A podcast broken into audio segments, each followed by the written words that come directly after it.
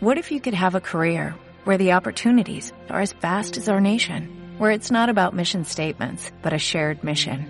At U.S. Customs and Border Protection, we go beyond to protect more than borders, from ship to shore, air to ground, cities to local communities. CBP agents and officers are keeping people safe.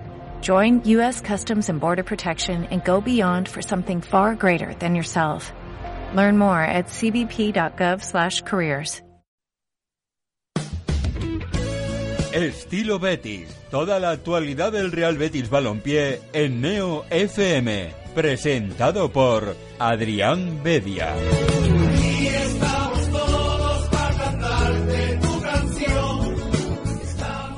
Muy buenas noches y bienvenidos un martes más al estilo Betis de Beticismo, como cada semana analizando con una hora y media de pura información, opinión y análisis verde y blanco. Hoy me acompañan, puedo estar contento, no está Juan Ramón Lara, que me, va fallando cada dos semanas, pero tengo como siempre a David González, ¿qué tal? Buenas noches. Y a Andrea Sánchez, ya no me acordaba ni del apellido, te lo juro, ¿eh? te iba a llamar Andrea González, pero, pero estoy estoy enfocado en el, programa.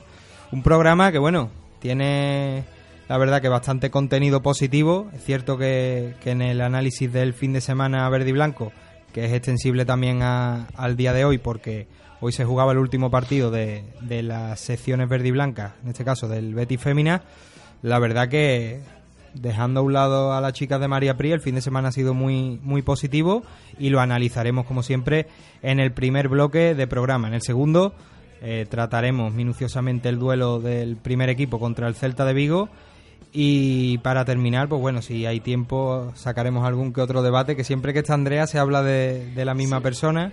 Ya sabía yo a quién ibas a sacar. No, lo ha sacado. Mira, yo, yo sabéis que soy muy propenso a hablar de, de Dani Ceballo, pero esta vez lo ha hecho nuestro director y community manager Carlos García Urbano, que ha sacado la encuesta.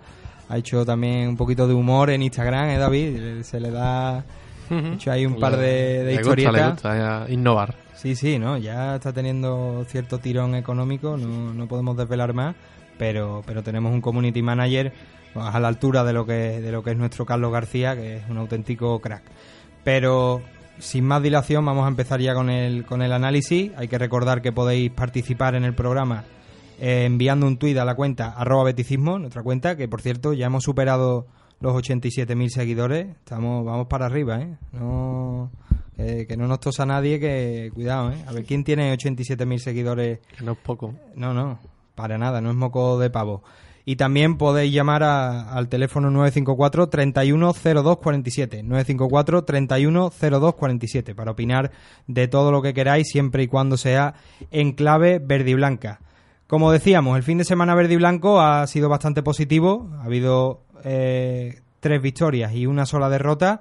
No sé por dónde queréis empezar. Como, como ha vuelto Andrea, vamos a, a tocar un poco el Betis Fémina, que ha sido televisado eh, por Vamos, creo, si, mal no recuerdo, el canal de, Movistar. Y por desgracia, pues se ha podido ver un partido en el que las chicas de María Pri han, salido derrotadas por, por 1 a 0 contra el Sporting de Huelva. Un partido que siempre es un rival muy duro. y este, además este lo, comentamos la semana pasada, que siempre es el típico partido que, que es un poco engañoso. Sí, porque parece que, que es un rival fácil por la posición en la que están, pero en la ida el Betis ganó 1-0 en casa y hoy ha perdido 1-0 en casa de, del Sporting. Y en realidad que el partido ha sido muy plano, hasta María Pris lo ha dicho en sus declaraciones que, que no, no han estado finas, no han hecho su juego. Y nada, un gol en el minuto 34 de Anita tras un, tras un córner de cabeza pues ha hecho que en la segunda parte el Sporting se ha cerrado atrás y, y el Betis no ha encontrado espacios y no ha estado fino de cara al gol. Y son tres puntos, yo creo, vitales que se pierden y que siguen en la quinta posición, pero las esperanzas por la cuarta ya es, que es, muy, es que es muy complicado. Lo, eh, teníamos cierta ilusión aquí hablando del, del Betis Féminas y la cuarta plaza. Incluso se, se habló de que si seguía la inercia se podría coquetear con la tercera, que son ya eh, palabras mucho más mayores que mucho mayores que, que el cuarto puesto. Pero claro, eh, como titula el propio, la propia web del club, frenazo en Huelva, porque eh, es entendible que el Betis Feminas pueda perder allí en, tierras unubenses, pero un equipo que quiere ser cuarto de la Liga Iberdrola, pues no se puede permitir estos tropiezos. El, partido de la primera vuelta, como comentaba, eh, además creo que lo presenciaste en directo, eh, fue un partido con ese mismo guion. El, Sporting de Huelva mm, desechando meter eh, algún gol o ir a, la portería verde y blanca. Y en esta ocasión, pues bueno, han tenido ese gol y, se llevan el partido en una alineación que esto sí que lo destacaba este punto, volvía a ser titular Emily Dolan. Parece que le ha quitado el puesto, no sabemos si, si es circunstancial. También es cierto que hay podríamos catalogarnos de jornada intersemanal y podría ser que, que Erina sí, yo creo que, que Erina jugará el, el sábado frente al Fundación Albacete, que es el próximo encuentro, pero es verdad que Emily hoy sí ha hecho un buen partido porque ha tenido varias intervenciones, pero en el córner no, no puede hacer más. No, la, verdad que se, la, se, le ve bastante se la ve bastante segura contra el Fútbol Club Barcelona.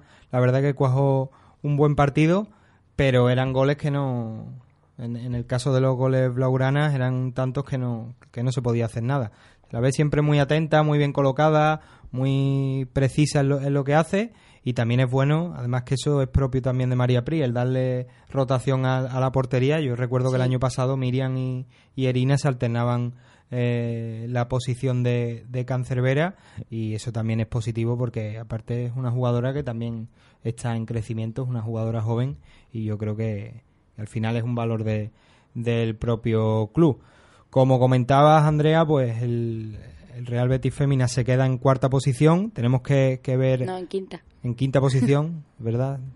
Tenemos que ver la clasificación de la, de la Liga Iberdrola porque, claro, cuando veníamos para acá, ya el partido de la Real Sociedad, que es el, el inmediato perseguidor de, del conjunto verde y blanco. Ha finalizado perdido contra el Fútbol Club Barcelona.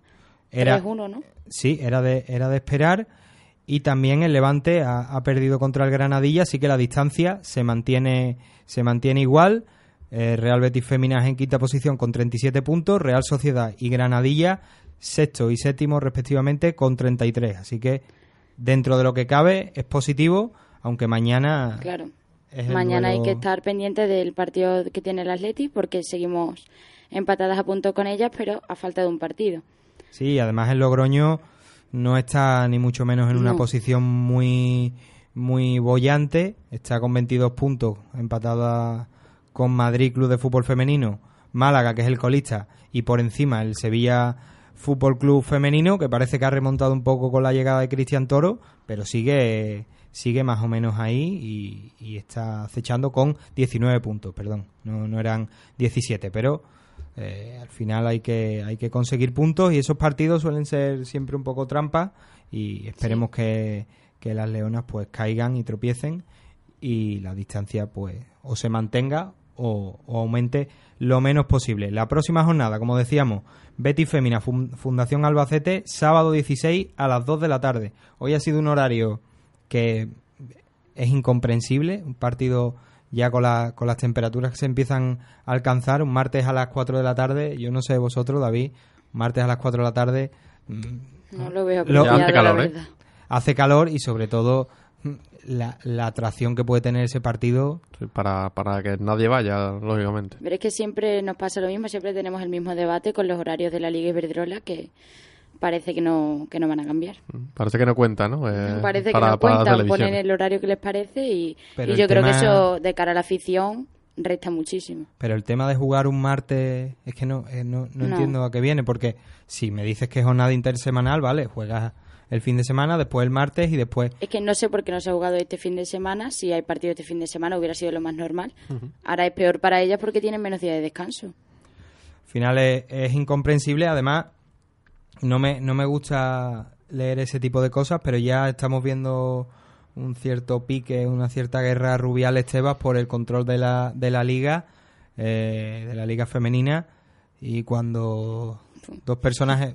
Con Tebas lo tengo clarísimo, con Rubiales hay días que me levanto mejor con él, hay otros que, que peor, pero cuando dos personas que llevan este esta lucha en, en lo que es la categoría masculina, con tantos líos que se ven, porque al final es que no, no cesan las noticias de un pique por un asunto, otro pique por, por otro, pero lo que está claro es que el fútbol femenino es un caramelo goloso, ya no es solo por el postureo famoso, sino porque es una competición que da dinero y ahí pues van a ir todos los que todos los que les gustan y, huelen el, el, billete, pues ahí ahí estarán. Pero esperemos que, que, toquen lo menos posible y que se mantenga la esencia de, de una liga Iberdrola que la verdad que tiene mucho nivel y sobre todo se ven partidos de fútbol bastante puros. Lo comentaba ese aspecto Quique Setién el otro día cuando le preguntaron a Andrea que porque Néstor Valverde había dicho que, no sería descabellado que pronto una mujer entrenara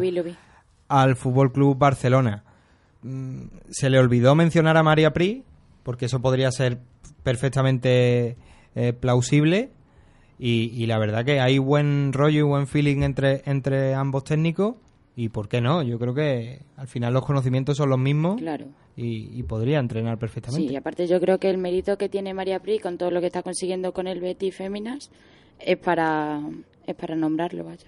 Esperemos que, pronto tengamos, a ver, eso sería sería una situación extraña pero pero muy bonita porque eh, al final el conocimiento es el mismo y estamos viendo que María Pri eh, las mismas innovaciones tácticas y los mismos cambios los está poniendo en marcha en el Betis Femina con mayor acierto, o por lo menos con mayor éxito, porque empezó con, con esa defensa de con, tres centrales, con esquemas muy similares al cántabro, y la verdad que, que ahí hay una entrenadora que esperemos que eso se unifique, o por lo menos, yo creo que, que está unificado, pero está eh, estipulado de manera invisible está, Que, que una mujer pues no puede mm. entrenar porque claro ya surgen las típicas frases de no, es que una entrenadora cómo va a estar en el vestuario de, un hombre. En general en el mundo hay pocas entrenadores que, que trabajen en banquillos masculinos, ¿no? Ya, y, y, al final es al revés, porque en, en banquillo femenino la mayoría son, son hombres y nadie se extraña de que... Son estereotipos que hay que romper y a la larga se harán.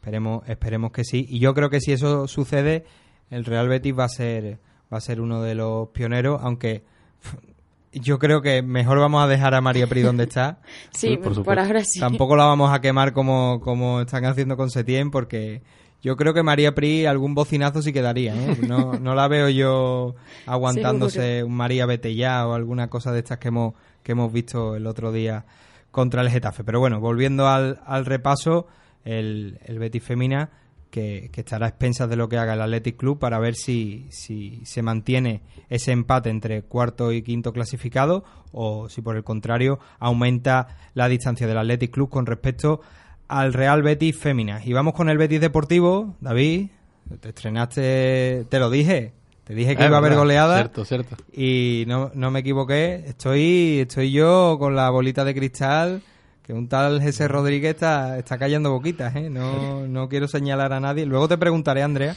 porque pues no, no estuviste... también la ha callado. No, ¿No te gustaba, no te gustaba JM? No.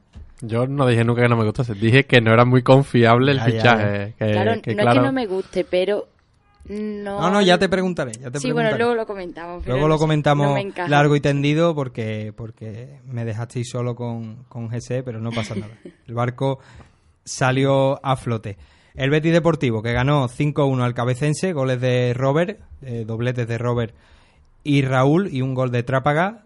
Ah, hablamos en el grupo de WhatsApp, David, de, Raúl. Yo creo que, como, como vulgarmente se dice, cuando ese chico tenga un par de pucheros en el cuerpo, ahí va a haber un, jugador muy pegado, muy fino. Pero es que es, eh, el partido del otro día no creo que no intervino durante el juego mucho tiempo pero por ejemplo cada balón que se que tenía que luchar de espaldas a portería lo ganó, eh, dio dos asistencias, eh, dio un recital de, con pocos toques lo que tiene que hacer un delantero, lo hizo realmente bien y ya, ya hablo del eh, el míster que dijo que se quedaba ya en el primer en el segundo equipo de forma fija, juvenil, y que pronto seguramente tendría la oportunidad si seguía así de de entrenarse en el primer equipo. Y no le falta razón. Eh, viendo partidos como el que hizo, se, entiende. Creo que ya son siete goles los que lleva desde que se unió al equipo en esta, en esta segunda vuelta. Así que nada mal. Eh, metió 15 en el juvenil, ya siete con el segundo equipo. Bueno, ya, ya lo dijo hace, hace un par de partidos. Creo que fue después del derby con el Sevilla C, que Raúl por circunstancias eh, ajenas al, al, jugador y al cuerpo técnico, pues no podía estar de forma permanente en el filial, pero que ya era una realidad. Y bueno, yendo un poco al futuro, es cierto que físicamente pues le falta por supuesto. esa madurez. es que estamos hablando de un chaval de 17 años, ¿eh? Pero es difícil o casi imposible que lo veamos este año en el primer equipo, pero no lo podemos descartar con Quique Setién. Al fin y al cabo, por supuesto que no. Sergio León, el partido del Getafe ha hecho mucha mella. Yo creo que, no sé si sentenciarlo, pero va a ser muy difícil que vuelva a tener un rol de peso en, en el equipo. Loren, fuera parte de que haya perdido protagonismo, sigue estando ahí y, ya no queda más. Pero mirando el primer equipo, te puedo decir ahora que tanto Loren como, como Sergio están muy perjudicados. ¿eh? No creo que de momento van a, van a ocupar banquillo durante una temporada. Por eso te digo que puede haber un... Pero bueno, hablando de Raúl también, es un chico muy joven. Creo que ni para la pretemporada estar en el primer equipo, con el primer equipo. Creo que tiene el recorrido eh, con, con José Juan Romero. ¿No le ves jugando contra el palo el año que viene? creo que de momento creo que no. A lo mejor sí, si faltan, si no hay efectivos y, tiene que llevar delanteros, pues puede que sí que entre, ¿no? En esas convocatorias de, pretemporada. Pero creo que, que no es que hay jugadores como Robert, que sí no me cabe duda de que será uno de los que esté. Eh, quizás Rodrigo, eh, Abreu, que también es un gran partido. Bueno, hay unos cuantos por ahí que sí que tienen opciones reales. Edgar, que, que está jugando y está haciendo una buena temporada pero un chico como Raúl, que acaba de llegar al segundo equipo, creo que todavía le queda le queda un poco de trabajo por delante para, llegar al primero. veremos, veremos qué es lo que sucede con el canterano. Porque la verdad que siete goles en el, sí, sí, nada mal, nada mal. No, no está nada mal, son un poquito menos de la mitad de los que llevaba en el juvenil, así que son cifras bastante importantes y sobre todo para, para el filial que, que se está jugando una plaza en playoff. Leyendo a José Juan Romero, David, lo veo un poco más optimista después del partido. Sí, por es cierto que corrigió que, no estuvo satisfecho con, algunos errores, sobre todo los que costaron pues el penalti y el gol en contra, pero se le ve más optimista. Ha dicho que, si el equipo entra en playoff literalmente va a volar y... Es que viendo el partido de, esta semana, eh, primera parte perfecta, eh, ni un error atrás, que era lo que sí que lastra un poquito al equipo, eso y los balones parados pero ningún error atrás. Ya en la segunda parte eh, salió Pepelu, el ex del Betis, el delantero, no sé si, si lo recuerdas, debutó en UEFA. tanque absoluto, sí, sí, jugador. Salió y, revolucionó él y, otro jugador de medio campo. Revolucionaron un poquito el partido, marcaron un gol de rebote, eso sí. cogió a, contrapié a, Rebollo y, no pudo hacer nada. Pero fueron 10 minutos más o menos de desconexión bética, no hubo más. Luego se pusieron otra vez el mono de trabajo y terminaron goleando. Eh, Robert, partidazo, jugador eh, indetectable para la defensa del, del cabecense. Y luego eh, ese ratito de trápaga que, dejó el golazo de, seguramente de la jornada, arrancó desde campo propio con, desde la parte derecha, el lateral derecho. Hizo una diagonal, tocó y hizo una pared con, con Raúl y además definió perfectamente a un lado al portero dentro del área. Espectacular.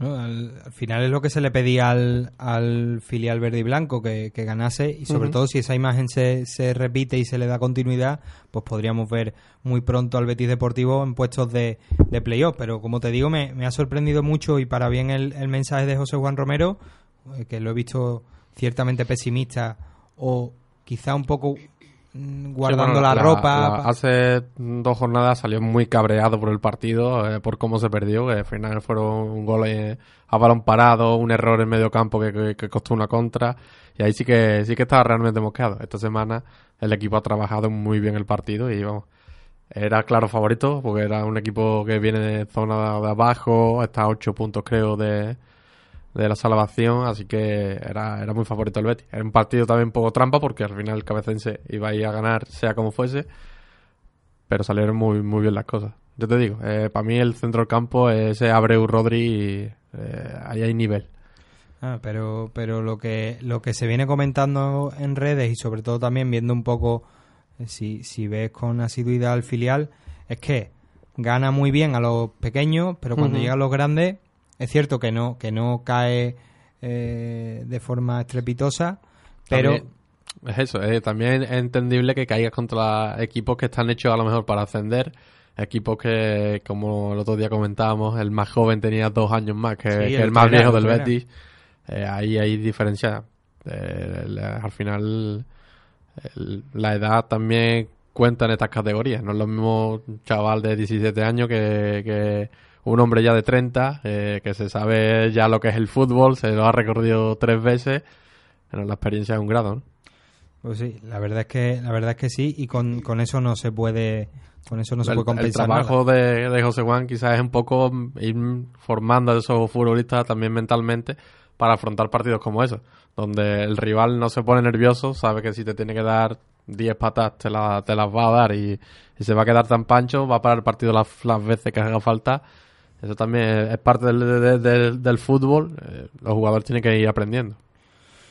Esperemos que aprendan rápido porque la verdad es que no están dentro de playoff. El Betis Deportivo tiene 61 puntos, está en quinta posición, pero por delante tiene a dos equipos muy cerca, que, que sí que lo están, el Ceuta y el Córdoba B también el Cádiz B, que, tiene 67, pero Ceuta y Córdoba B tienen 62 puntos, mm. están a uno. Y, este año, además, eh, allí hay algún equipo, eh, Córdoba, me refiero al Córdoba, que, oh, tiene el, primer equipo en una situación bastante mala, quizás quede una plaza libre, ¿no? Cuidado, sí, sí, claro, pero... Bueno, plaza libre, un equipo de, de la que de, esa categoría pueda subir, ¿no? Un, Claro, puede, haber un hueco más para, para luchar por el ascenso. Claro, porque los playoffs no se juegan antes de que se sepa quién, quién ha descendido, si mal no recuerdo. Entonces no se podría cambiar al, equipo. Es que es una situación complicada. No, había caído yo en eso, ¿eh? Puede que... Claro, porque... Terminan muy tarde, pero claro, la segunda división termina muy tarde también. Claro, es que esa, esa es la, la historia. Si, si la segunda división termina eh, mucho antes o incluso yo creo que si el descenso es matemático pues ya se, se hará se hará pues esa, ese reajuste pero lo bueno esto es como todo. Eh, en tercera división hay muchos grupos eh, quizás lo ajusten de otra manera y, no pasa nada. Claro sí esperemos bueno vamos a, barrer un poco para nuestra casa para Andalucía. Esperemos que, el Córdoba pues se mantenga en segunda división. Y si el Córdoba B pues no está en playoff pues eso ya es, un problema. harina de otro costal. Eh, y, lo que nos importa es que el Betis Deportivo pues esté en una zona de playoff en la que de momento eh, solo tiene de distancia un punto con Ceuta y Córdoba B. Cádiz B tiene 67 puntos y el líder Utrera tiene 71, está bastante distanciado. Quedan 7 partidos de liga, así que bastantes puntos. Eh, un punto, remontar un punto es bastante asequible. Aparte, hay muchos vaivenes en la clasificación, no, solo, no solo el Betis Deportivo es irregular, y, tendrán que acogerse a esa circunstancia. La próxima jornada el filial visitará el Municipal de Lebrija para medirse el próximo domingo a las doce y media a la Lebrijana, un equipo de mitad de tabla, si mal no recuerdo, que jugando fuera de casa ya la cosa cambia un poco, veremos cómo, cómo lo eh, afronta. Eh, en el campo de la ciudad deportiva del Betis se lo puso muy difícil. Eh, no recuerdo si hubo empate finalmente en ese partido Puede ser, puede ser. Me suena que... Sí, los, últimos, digamos, 15, 20 minutos apenas se jugó. Eh, un equipo con bastante oficio también, así que... es el guion de casi todos los, partidos. Más si me jugando en casa, pues es muy probable que se repita, pero esperemos que, ese partido el domingo a las doce y media en el Municipal de Lebrija se salde con victoria para el Betis Deportivo.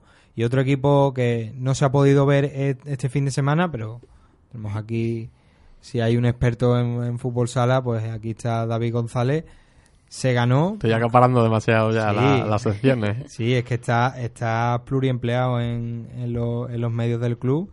Y, bueno, otra victoria contundente. Un golito menos que, el Betis Deportivo, 1-4, ante el Riva Fusal. Partido muy completo de, los chicos de Daniel Ibáñez. y al final han, mantenido esa distancia. Haciendo, eso, haciendo el trabajo que les tocaba. Eh, creo que Manzanares, que es el que va justo perseguidor del Betis, también ganó, así que necesita sí, seguir. Mengíbar, es el que está empatado. Necesita seguir ganando. Eh, se ganó partido que dijimos ya que era un partido también un poquito así engañoso porque al final va afuera, un equipo de media tabla que está ahí rondando y no sabe que no va a ir ni arriba ni abajo y, te puede dar la sorpresa si, si juega con tranquilidad pero bueno, el Betis hizo un muy buen trabajo, se, se llevó los puntos. Marcó Keco, creo, Keco, ¿no? sí, te iba a preguntarme. Sí. Keco, el nuevo fichaje, un poquito pecho frío. Vale, eh, cumplió 30 años ayer o antes de ayer. Bueno, pues ya se estrenó con un, un gol en el primer minuto de partido, Eso. que era el que lo inauguraba, y lo- los locales, más allá de ese tanto del honor a dos minutos del final, pues no tuvieron eh, mucho más. No se pudo ver el partido, pero intuimos que Keco ha dado un pasito al frente. Sí, bueno, ya las, la última, una última vez en San Pablo que ya, ya se vio otro, otro jugador. Yo me quedé sorprendido del primer partido que, que vimos de él eh, y, y contra Pescado Rubén Burela creo que fue. Ya el segundo partido en casa. Mal ya- sitio para- es, para debutar y hacerlo mal. Y el segundo partido, ya que jugó, jugó en casa, ya se le vio, se le vio, creo que era sobre todo un poco de falta de ritmo y de, de acoplarse al equipo. Ya Claro. se ve a un jugador bastante más, más parecido a lo que creíamos que podía ser Keiko. Yo me, me acuerdo cuando me comentaste ese debut, se me vino a la mente un debut de- del primer equipo verde y blanco. No sé si te acuerdas tú el debut de Joel Campbell con el. Por supuesto. contra el Atlético de Madrid, con e- aquel lío de manos con Felipe Luis. Y, y recuerdo que luego le vimos marcar eh, un auténtico golazo en Riazor, o ser un, un jugador importante en el Betis de Pepe Mel, que se clasificó para, para Europa League. Pero el primer partido vimos un jugador que estaba totalmente perdido, incluso tenía un andar hasta extraño, eh, diría yo.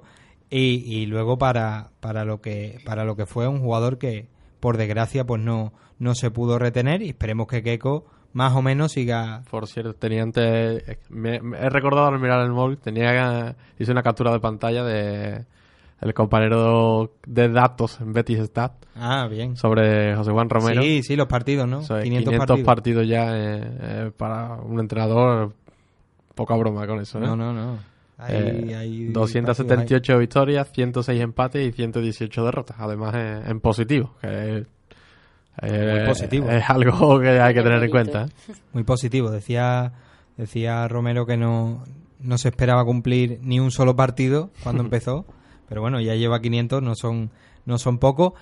Y eso sí que es una cosa que me dejó a mí un poco extrañado. Dijo eh, no sé dónde cumpliré los siguientes partidos si aquí o en otro lado. Al final hay debate. Es atractivo para eh, por juego, por cómo trabaja y eso, es atractivo. Uno piensa que puede ser el futuro entrenador del Betis, pero piensa que hay muchos equipos segunda B y segunda división que también puede presentar proyectos interesantes a un, a un entrenador y más estando en tercera. Y sobre todo fútbol base. Yo no me extrañaría que, por ejemplo, el Fútbol Club Barcelona dijese, bueno, vamos a apostar por este por este hombre que lo, lo- lo está haciendo bien. Pero a mí cuando cuando se habla de posibles sustitutos de, de Quique Setién, yo a, a José Juan Romero Hay- hay no que- lo veo todavía. Eso es, hay que tenerlo en cuenta por- porque al final reúne las condiciones que, que se puede esperar de no, para no destrozar eh, el trabajo ya hecho previamente. Pero creo que no, que le queda recorrido todavía. Tanto es que no, no es, un, no es un entrenador que no, ha entrenado en segunda división todavía. Eh, hay que hay que verlo entrenar en otras categorías, en otros ambientes. Claro, nos basamos un poco en, el- en el paralelismo de- de- del libreto, pero después, claro, ¿Sabes? Que, que- ¿Cómo quién sabe que quizás tiene que coger, sea por lo que fuera, la rienda del equipo y, sí que lo sabe hacer bien. No me cabe duda de que tiene las condiciones necesarias, pero bueno, esperemos que los dos sigan en el Betis, tanto Setién como, como José Juan Romero. sí, además yo creo que Y muchos años. que en el caso de Setién, si hay alguna algún tipo de, de negociación para renovar contrato, ahí va a pesar mucho la opinión del cántabro porque eh, es visible que, que hay buena sintonía entre ambos, cosa que hacía tiempo que no sucedía, no solo en entrenadores de cantera y, y entrenadores de primer equipo, sino también director deportivo y entrenador, que tantos líos ha, ha dado y tanta Que José Juan Romero es un gran formador. ¿eh? Por, ahora que has dicho tú eso de si viene el Barça, fútbol base. Claro, es que que al final es un gran formador. No, no me extraña que el, el Setién esté de acuerdo eh, y se lleve tan bien en, ese, en esos conceptos. Al final lo está formando jugadores, le está quitando un trabajo impresionante a Setién para acoplarlos al primer equipo. Y, y además no solo el Barça, yo ahora el Celta está anda un poco perdido, pero pero leía a compañeros de, de allí de, de Vigo para, para sustituto de Miguel Cardoso. Hablaban mucho de entrenadores de, de fútbol base y de gente, digamos, un poco semi desconocida y ahí podría entrar también en esas quinielas José Juan Romero. Esperemos que, que siga muchos años, que no le tire demasiado entrenar en la élite y sí formando, que al final es un papel fundamental en, el futuro del tiene, Tiene tiempo. Y, y, esperemos que siga sacando jugadores para, para el primer equipo, que este año está la cosa un poco más parada, pero este verano hay, hay proyectos muy, muy... Hay varios nombres que, ya te digo, eh, Robert tiene pinta de que si no se queda en el primer equipo ya es porque no va a tener los suficientes minutos, pero es un jugador que, que sí que tiene condiciones de verdad de, ser un jugador importante. Esperemos que, tenga sitio en verano, habrá partidos para él y para muchos más y, esperemos que, que Setien pues no le tiemble el pulso como hizo sobre todo el año pasado, aunque esta temporada ha habido menos oportunidades. Y el último equipo para analizar, el Betis Energía Plus, que ha tenido un par de tropiezos en los últimos encuentros, pero ya solo le quedan nueve partidos para, para ascender. Tiene una renta de cuatro victorias sobre el segundo clasificado y en esta última jornada eh, derrotaron a unos paisanos tuyos, Andrea Alcáceres Patrimonio de la Humanidad, gran bueno, nombre. Cáceres, no pasa nada. Gran... Ah, Yo soy de Badajoz. Yo de Badajoz. Ah, eso es. No es lo mismo. Bueno, pues... Rivabilidad, ¿eh? Ahí, no hay ninguna... Ese pequeño pique lo tiene ahí. ¿eh? Pues no parece haber ninguna pena en esta mesa por, el, por la derrota. El Cáceres Patrimonio de la, de la Humanidad, buen nombre, eso sí que hay que... El naming correcto, ahí sí que sí que no le podemos poner pega. 80-71, partido sufrido. El, los verdiblancos se pusieron el mono de trabajo y, vencieron a un equipo que aguantó hasta el último cuarto con Thomas Brople como máximo anotador del Betis Energía Plus y del encuentro anotando 14 puntos. Curro Segura, tras el encuentro, declaró que el ascenso pasa porque mantengamos este nivel defensivo y ya mira al próximo duelo de este, de este viernes ante el Palencia. Con esta victoria, como decíamos, los verdiblancos mantienen la renta de cuatro triunfos sobre el segundo, que ya no es Bilbao Vázquez, sino Melilla, y a nueve partidos del final de liga, yo creo que, no, yo creo que malo sería. Puedes, puedes permitirte casi una derrota de, cada dos encuentros. Eh, no parece que se le vaya a escapar un ascenso merecido, además histórico, porque, porque el Betis Energía Plus ha hecho historia en la, en la Leboro con 18 triunfos consecutivos, la Copa Princesa también, y, y redondearía un año que no se puede catalogar totalmente de histórico porque se ha conseguido en segunda división, pero... Pero tiene su mérito y... Todo lo que se ha hecho, eh, se ha hecho bien. La próxima jornada, el Betis Energía Plus visitará la cancha del Palencia el viernes 15 a las 20 horas, a las 8 de la tarde.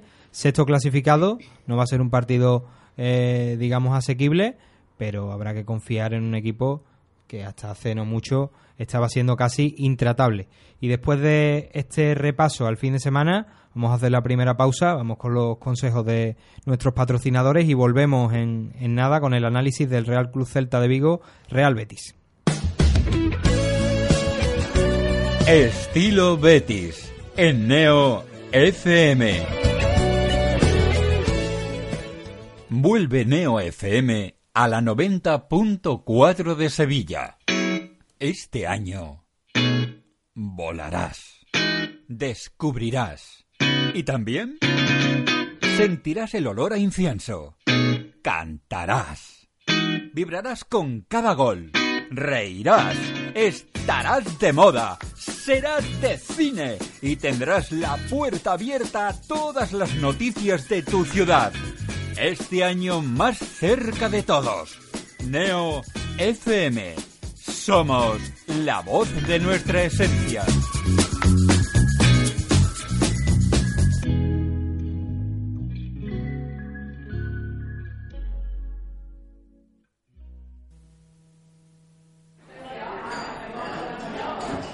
Oye, chavales, nos tomamos otra, ¿no? Uf, yo creo que me voy a ir en verdad. ¿eh? Venga, Dani, tómate la última. Bueno, pero ¿dónde? Porque esto está cerrando ya. Pues ¿dónde va a ser, Dani? En Neo FM. Vuelve a la radio hispalense el único late show que se emite a la hora de la siesta. La mejor ración de humor canallita y comedia traviesa mediante historias, imitaciones, música, redes sociales, monólogos, invitados especiales. Todos los miércoles de 6 a 7 de la tarde en la 90.4. Y también en nuestro Facebook, La Última y Pa' Casa. En nuestro Twitter, La Última Neo. Y nuestro iVoox, La Última y Pa' Casa. ¡Ven a tomarte la última con nosotros!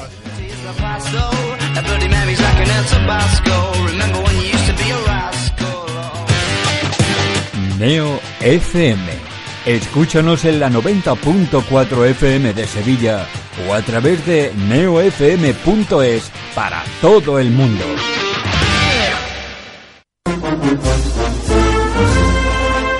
Una primera luna llena de la primavera. Una llama al cielo entre lágrimas de emoción. Una saeta al anochecer bajo el sonido de las bambalinas. Un intenso aroma a incienso y azahar que recorre las callejuelas de Sevilla.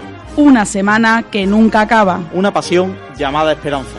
Fran Gutiérrez les trae cada lunes a partir de las 10 de la noche toda la pasión y toda la esperanza de nuestra Semana Santa. Pasión y Esperanza, el programa cofrade de Neo FM.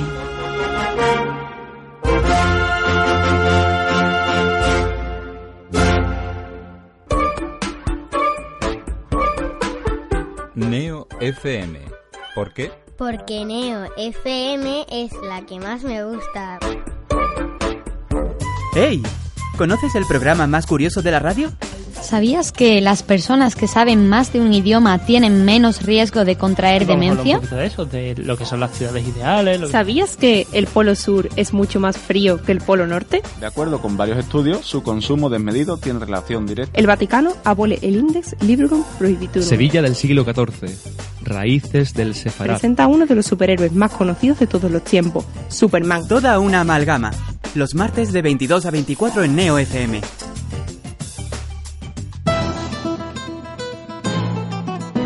La voz de la cultura. La voz de la actualidad. La voz del deporte. La voz del talento. La voz de la juventud y de la experiencia. Neo FM es la voz de nuestra esencia.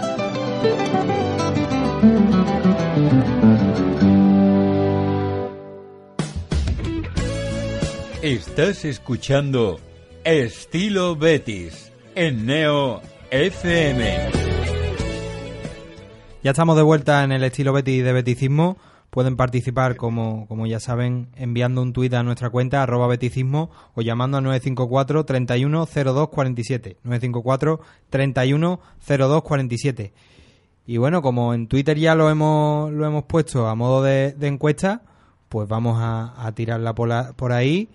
¿Veríais bien el regreso de Dani Ceballos? Aquí, aquí están las líneas Sí, abiertas. por supuesto que sí. Ah, David, venga, dale. Yo sí, yo sí, hombre, por supuesto. Pero sin peaje ninguno, volviendo directamente con su camiseta. Como que peaje. No, no, aquí, aquí hay que pasar que por el perdón. purgatorio. Purgatorio verde y blanco, sí, sí, sí. sí, Yo sí. que, que es- lo- los temas esos... temas. Ya, ya sabes cómo soy. Me gusta el fútbol y vamos solo, a ver, solo David, me si gusta mí- hablar de, de lo que es el balón y las pataditas si a mí también me gusta el fútbol, pero lo que no puede ser es que tú vengas de mártir, poco más que eres el Kunta Quinte del fútbol, el día que jugó con, contra el Real Betis, hay una falta en el último minuto, La marca. este Vinicius diciendo, este Vinicius como loco por tirarla al cuarto anfiteatro, y venga Ceballos, la meta además, con la colaboración inestimable de Budebus y de y también un poco de Pau López, y después salga diciendo, no, que eso estaba ensayado, pero que, que le dolía mucho meter el gol. Pues mira, No lo celebro, pidió perdón, ¿qué más quiere? es que si lo celebra ya, yo creo que es que no sale, no Bueno, sale pues, vivo. Que venga, que la gente en el primer partido le pite un, un minutito y a otra cosa. Sí, pero, pero, pero que si ha sido tan de postureo en redes sociales de no, mi Betty, mi derby, Ah, no sé cuánto. Quizá, Luego quizás en sala de prensa que diga. lo demuestre, quién sabe. A mí realmente eso me digo, yo lo quiero porque al final es un jugador que creo que vendría muy bien, porque encajaría perfectamente, eh, ya conoce todo lo que tiene que conocer del club, eh, por estilo, por calidad, por proyección, creo que, que sí, ojalá se hubiesen quedado Ceballos y Fabián este año, eh, si siguiéramos teniendo esas perlas. A mí sí, me- sí que me gustaría Habría dice sido- porque creo que es un jugador que puede ser muy útil para, para el equipo, no por otra cosa. Bueno, pero eso ya son elucubraciones. Estamos ahí sacando un poquito la bola de cristal y vamos a ponernos con el análisis de, del Celta Real Betis. Vamos a tener en unos instantes a Juan Ramón Lara, nuestro analista que viene y va. Un día está por teléfono, otro día está presencial, pero analizaremos el, el duelo con él. Un duelo, no sé si, si lo pudiste ver, Andrea. Sí, sí, sí, lo vi, lo vi. Eh, el bichito ya el bichito ya pica, ¿eh? El bichito ya está picando, ya ha dado lo- los tres primeros puntos, un buen gol en un partido que eh, ha sido bastante polémico porque el que origina el gol es Cristian Tello y todo el mundo dice que bueno que gracias a la lesión de, de Francis pues ahí está. Vamos, si no hubiese Hombre, yo- salido a lo mejor dos minutos o tres más tarde, ¿eh? que Sí, sí, no sí. creo que hubiese Sí, tardado. pero yo creo que fue Tello fue clave en el partido y es que se notó. Hay un partido antes de Tello y un partido con Tello. Sí, pero hay, mu- hay mucha gente que dice poco más que Tello está marginado, que no le gusta a Setién y, y, bueno, no sé qué es lo que opinará nuestro Ya, analista. Creo que por ahí han dicho ¿no? que era el jugador que menos le gustaba a Quique o algo Sí, así. sí. al- Tú, Es en algún medio creo que lo han dicho. no, sí, que, entiendo. ¿qué piensas de, de ello, Juan Ramón? Juan Ramón Hola, Lara, buenas buenas noches. ¿Qué tal? Os escucho en la lejanía como siempre, pero escucho. Sí, ¿no? Pero es que yo, yo no sé cómo estarás tú en tu casa. A ver, a ver si va las señoras que llaman a, a los programas estos de, de rellenar palabras y, y estás acoplado con la tele. Es que mm, nosotros aquí te oímos relativamente bien, las cosas como son. Debe ser que estoy lejos, estoy en Montequinto. Sí, pues se- será eso, se- será eso. Bueno, como Mira. te decía, que Francis, eh, menos mal que se lesionó porque entró Tello y, y todas estas eh, especulaciones y, esto, y estas noticias. Lo peor es eso de menos mal que se lesionó. ¿eh? Eso es, Es la- que- es lamentable. Lo, que es lo más lamentable que se, que se puede decir. Dice David que, que si no Tello habría entrado dos o tres minutos más, más tarde. Al final, Hombre, yo creo que es bastante probable que fuera así, pero bueno, voy a aprovechar ahora que ha ganado el Betis y que, soy de, declarado para meterme con Setién y decir que yo la verdad es que no me entra en la cabeza, no comprendo, vamos, yo supongo que él tendrá sus razones, ha arguido que es un problema de, de punto muscular de no querer arriesgar, pero la verdad es que 10 días después de que Tello jugara uno, un rato largo contra el Valencia, no parece, y además diciendo al propio Tello que él se ve bien, la verdad es que no parece demasiado verosímil o como mínimo, digamos que Setién no tiene unas grandes prisas por meterlo en el equipo a pesar de que Antes, está relativamente antes del partido, Juan Ramón, salió Eder en los medios del club y, y decía que, que había recaído un poco otra vez eh, esta semana, que se había, había sentido otra vez molestias y, y no, no se veía él tampoco bien del todo. eh, Bueno. Que imagino que va por ahí la cosa. Vamos, yo como siempre digo, vamos, la famosa frase de que ningún entrenador se tira piedra contra su propio tejado y que él conocerá mejor lo que tiene dentro. Pero también es verdad, siendo objetivo, que Tello nunca ha sido el ojito derecho de Cetién y que nunca le ha gustado mucho su juego. Y yo en este caso, a mí que me gusta mirar estadísticas y datos objetivos, hay dos datos, bueno, o tres casi muy llamativos que creo que defienden la labor de Tello. Una es que con él el equipo gana muchísimo más que, que pierde, pero vamos, con una proporción muy desmesurada. Que eso siempre se puede atribuir a que no sea una cuestión causal, sino casual, digamos, sino que haya dado. Pero es que además la aportación en goles y en, y en asistencia y en jugadas de gol de Tello es tremenda. Entonces, por mucho que a lo mejor no sea el tipo de jugador que más le gusta ese tiempo, porque no es verdad que a lo mejor no conserva mucho la pelota y ese tipo de cosas, yo no acabo de entender por qué no lo usa. Más todavía cuando en este esquema de juego y en esta manera de jugar, creo que tener un tío con uno contra uno en la banda es fundamental. Entonces, a mí la verdad es que no me acaba de, entrar en la cabeza, pero afortunadamente espero que vuelva mucho de aquí a final de año. Sí, al final es que es que no le queda otra, porque se ha lesionado eh, ahora Francis, Barragán está eh, tocado y, no solo físicamente, sino también yo creo que ciertamente señalado por el partido ante el Getafe y, y se le acumulan la- las bajas, todas, casi todas en el, en el costado, pero yo echando, digamos, la mano por la espalda a, a Setién, te diría que el último partido que le vi a Tello contra el Getafe lo vi bastante fuera de, de tono. No era capaz de encarar, estaba un poco. eh, no sabía eh, dónde colocarse, dónde, dónde hacer daño y creo que todavía no estaba al mejor nivel. Pero sí es cierto que, que Setién tiene predilección por, por Francis y incluso metiéndolo a banda cambiada donde ya se ha demostrado que no que no da para mucho más. Pero el partido tuvo más protagonistas, no solo, no solo Tello, también Jesse, que, que hizo un, un gran partido. Al final está, está convenciendo Jesse. Yo sé que tú eras de los más escépticos, no, no, sin, no, no te faltaba razón. Aquí por mucho que nos riamos con el, con el tema de, de quién lo apoyaba y quién no, ese pues era un melón por calar, pero pero está está se ha hecho con el puesto en, en tiempo récord y, y sin ser el delantero eh, sin ser un delantero de referencia. Bueno, pero es verdad que, vamos, tal vez sea por ese cuerpo que echó después de su lesión de, de rodillas, pero tampoco tiene malas condiciones para ser un tío que, que pueda jugar un poquito de espalda, o sea que no es decir que sea un jugador totalmente inútil para jugar en punta. Y el otro día prácticamente jugó casi de referencia, prácticamente, con junto a los Celso que jugaba un poquito más atrás. Y la verdad es que sí, que vamos, yo me callo mi boca y me alegro muchísimo de que así sea. Y que a mí me ha sorprendido muy positivamente. Hombre, no creo que vaya a ser nunca el nuevo Cristiano Ronaldo, como lo llamaban algunos. El es bichito, que para el bichito, aquellos- Juan Ramón. Perdón, Que es el bichito, le llamaban el bichito. el bichito, porque el otro era el bicho, ¿no? Sí, sí. Pero es verdad que sí, que vamos, que es un jugador que puede ser muy interesante para un club como el Betis, que yo me alegro mucho de- del rendimiento que está dando, más en una posición como la delantera del Betis, que estaba muy cortita, muy cortita. Eh, y hablando un poco de- del Canario en el, en el futuro, si el Real Betis se mete en Europa y, se da la posibilidad pues de que, de que se pueda hacer una operación del estilo de los Chelsea, eh, ¿tú irías fuerte a por, a por GC o, o lo dejarías un poco pasar? Hombre, yo, vamos, tampoco me soy profesional del asunto, pero lo que sí creo es que el Betis estaría en una posición bastante ventajosa a la hora de negociar, porque claro, ese, yo creo que el Paris Saint Germain no daba ya, vamos, que no lo valoraría ya mucho dinero para lo que había pagado por él, o sea que casi cualquier cosa que se encontrara la daría por buena, y si ahora el Betis lo puede, por ejemplo, arrancar cedido un año más y sacar una opción de compra a un precio interesante, pues sí, desde luego no hay ninguna razón para no hacerlo. Para el propio GC tampoco creo que haya sea el momento de ponerse otra vez a marearse y a buscar equipos nuevos y a, teniendo en cuenta la trayectoria que lleva y que aquí parece que ha caído de pie y con Setién no creo que tenga muchas alternativas mejores, así que creo que sería una buena jugada para todos. Y ya sobre, sobre el partido, algunos incluso hablaban de, de un partido soporífero, un partido muy aburrido, que el Real Betis tampoco hizo... A mí no me lo desde luego. hizo gran cosa.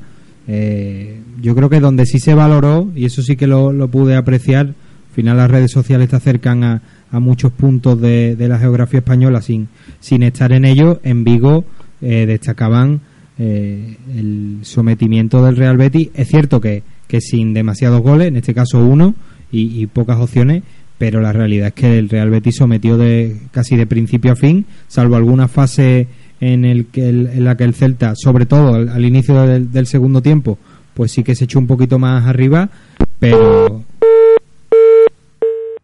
Está cortado, ¿eh? se nos ha enfadado Juan Ramón. Mira que estaba valorando bien al Betis, pero pero bueno, no habrá sido lo de lo de G6. Yo se lo he intentado introducir lo mejor que he podido, pero vamos, lo tendremos en unos instantes. Lo, lo traslado a la mesa. Un partido Eh, digo, a bastante no, bueno. No me pareció para nada aburrido. Creo que el Betis dominó y, y lo hizo bastante bien. No cometió errores atrás. eh, pocas veces eh, el Celta llegaba con peligro. Lógicamente algún pelotazo a Maxi que... que- Cuando llegaba tampoco llegaba Eso con es. acierto, porque si está desquiciado, ¿eh? Bueno, le falta alpas y, y sí que lo está notando bastante. sí, Estoy aquí. ¿eh? Sí, ha te- vuelto. ha vuelto. Juan- Juan Ramón, no te vayas, hombre. Si te ha molestado algo, te, te pido disculpas. No, si es que mi móvil tiene, o sea, cuando se le aprieta mucho la oreja. Claro, ve, ve, si es que va a ser el móvil, si es que te ha sonado aquí en el estudio y todo, si es que ese móvil, ese móvil hay que cambiarlo ya, ¿eh? Sí, sí, Hay que, hay que tirar de, de- de puntos y, y comprarse uno nuevo. Pero bueno, eh, volviendo al, al tema, un partido ba- bastante bueno de- del Real Betis. Yo, mira, ya digo, voy a aprovechar como me gusta ir contracorriente y siempre defiendo a Setién en las malas, yo ahora en las buenas también me voy a meter con el equipo.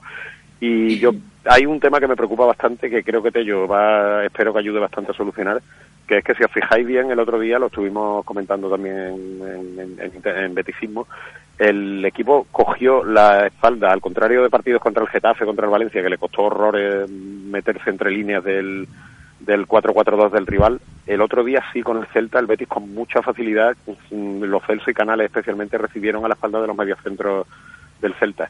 Sin embargo, pero con mucha facilidad, y como decía, el Celta estaba muy sometido, eso es verdad. Pero sin embargo tú hasta que hasta el minuto 60 prácticamente tú haces un balance de, del- de las ocasiones de gol. Y es verdad que el Celta tuvo dos o tres acercamientos, algunos bastante que dio bastante miedito.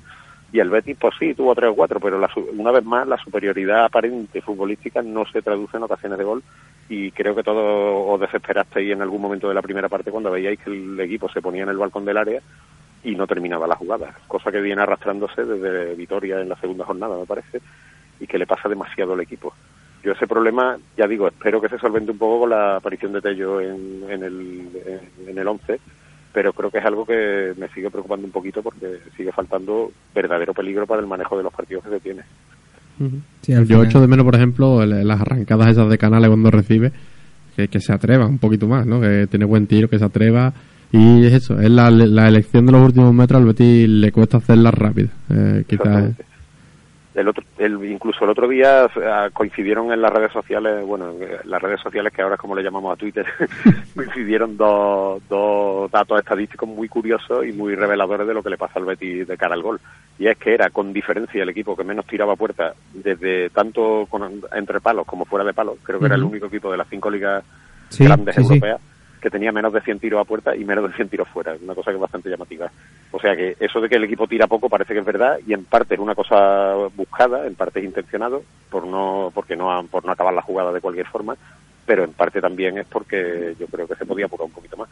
Y luego también el asunto de que no se rematan los centros cruz- cruzados, o sea que el mm, realmente le cuesta trabajo ponerse de gol para el manejo de los partidos que tiene y eso se tiene que solucionar con, con diferentes maneras de hacer lo que hay. Vamos, ¿no? Sí, de hecho, eh, en balones laterales eh, recuerdo uno y no es y, y fue guardado y no y no fue Yo un que- jugador Que, de los que tenía en el campo, el que mejor podía rematar o terminar la jugada era también el que mejor las ponía, que era Joaquín, que es el. Claro, creo claro. que de esa zona de- ofensiva, creo sí, que. incluso Gese a lo mejor que, que Sí, pero sé, si tú lo ves, pocas veces va a saltar por un balón aéreo. Eh, Sí, él a es lo más- mejor en ataque sí, por supuesto, porque tiene que rematarlo.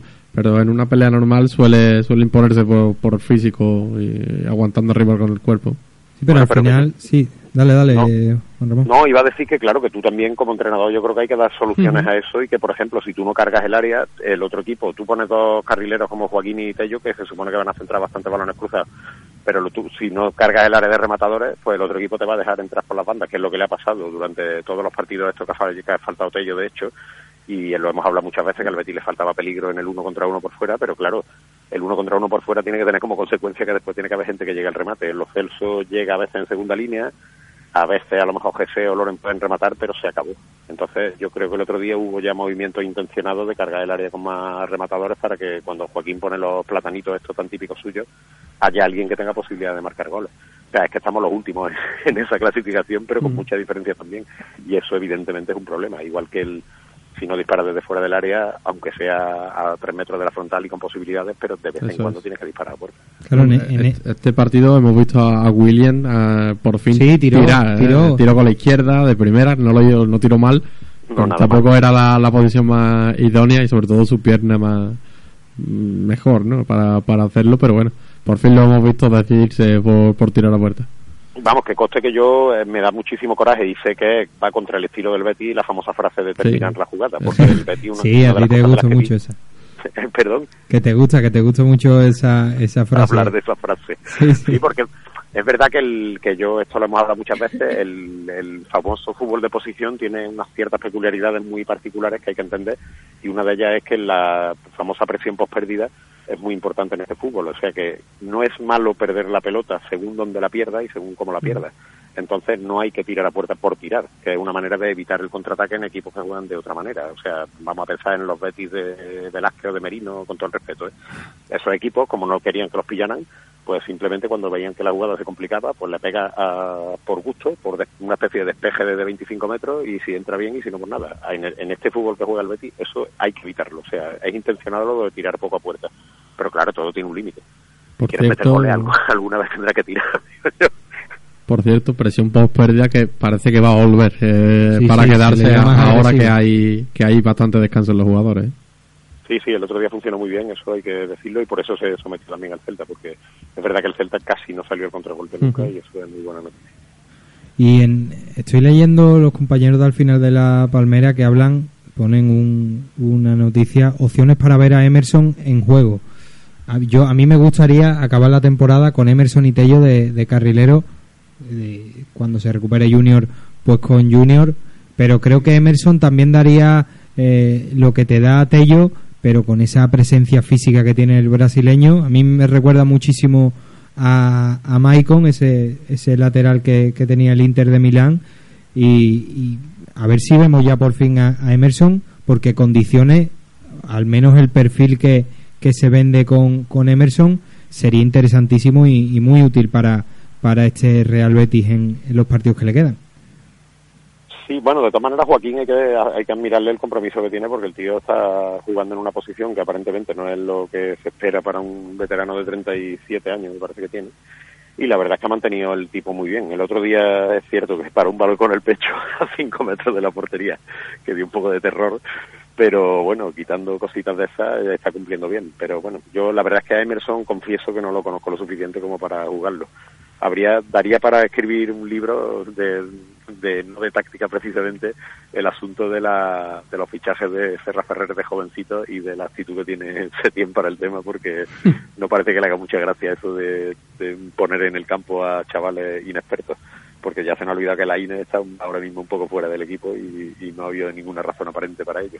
Sí, tiene, que tiene a los mexicanos locos. Yo recuerdo eh, este fin de semana una pregunta de una compañera eh, mexicana que le preguntaba abiertamente a Setién quién había entrenado mejor esta semana intentando pues sacarle al cántabro que dijera eh, pues Diego Lainez pero evidentemente no, no lo va a hacer y con Diego Lainez ya se vio desde que llegó que las primeras declaraciones de Setién fueron con una cara que era de todo menos menos muy alegre. Luego ya sí que sí que comentó que le gustaba que era un chico con mucha proyección muy interesante pero Lainez es otro de los jugadores que empezó pero al, bien. al final me cuenta son dos chicos con, con 20 años claro, apenas el, estando todos sanos sobre todo la parte de arriba eh, tiene más lógica que, que, vayan a ser los que ellos, los más jóvenes, los que jueguen menos, porque además son los que menos adaptación tiene al estilo, al juego, al equipo, a todo. Es normal que, que sean ellos los que tarden más en entrar y además se han fichado con 20 años. Eh, hay tiempo de sobra para que jueguen en el Betis, ¿eh? no, absolutamente. No, que no haya prisa. Alguna alguna cesión. Yo no sé si con, serán más optimistas que con que con Emerson. La INE estuvo pues ese estreno que yo creo que es adecuado, que se le den minutos, que se vea y que no se quede enquistado ese asunto, pero ahora mismo se antoja difícil que, que la INE esté con papel protagonista, sobre todo porque al final los puestos están contados. No vas a quitar a los Chelsea Bacanales para meter a, a la INE al menos de, de titular. Claro, no, y el, el, equipo se está jugando mucho y es normal, eso es comprensible, aunque también estoy con David en que prisa ninguna, o sea, no hay que volverse loco por los tres primeros partidos con un chaval que tiene por delante una carrera de 300 partidos. Pero es cierto que, bueno, yo incluso no sé en el club que Gracia hará, a pesar de que se tiene un hombre bastante, vamos, que es un entrenador yo creo que bastante cómodo para el club en general, pero es verdad que me imagino que lo mismo que pasó con Inui un poco, que tener a media prensa deportiva mexicana pendiente de un equipo que está a 5.000 kilómetros y que luego el entrenador no lo ponga ni un día, debe ser una cosa un poco incomodita para, para la planta, por lo menos para el departamento de comunicación del club, no debe hacerle demasiada gracia. Pero vamos, es verdad que tiene lógica futbolística. Mientras el equipo tenga cosas serias que jugarse, evidentemente no va a quitar a los Celsos para meter a, al chaval, a la Inés, para, para darle minutos porque no es el momento de hacerlo. No sé cuál es la solución exacta, supongo que irle dando medias horitas y cosas así, porque hombre tampoco, ya es un jugador que tiene es bastante interesante, desde luego. Y ya para la próxima jornada, ahora después hablaremos largo y tendido de, del duelo. Eh, hay cierto optimismo por lo que ocurrió en la primera vuelta, pero cuando el Fútbol Club Barcelona pisa el Benito Villamarín, eh, la cosa se pone complicada. Hace bastante tiempo que, que los verdiblancos no consiguen nada positivo contra el Club Blaugrana. No sé cómo ves el encuentro.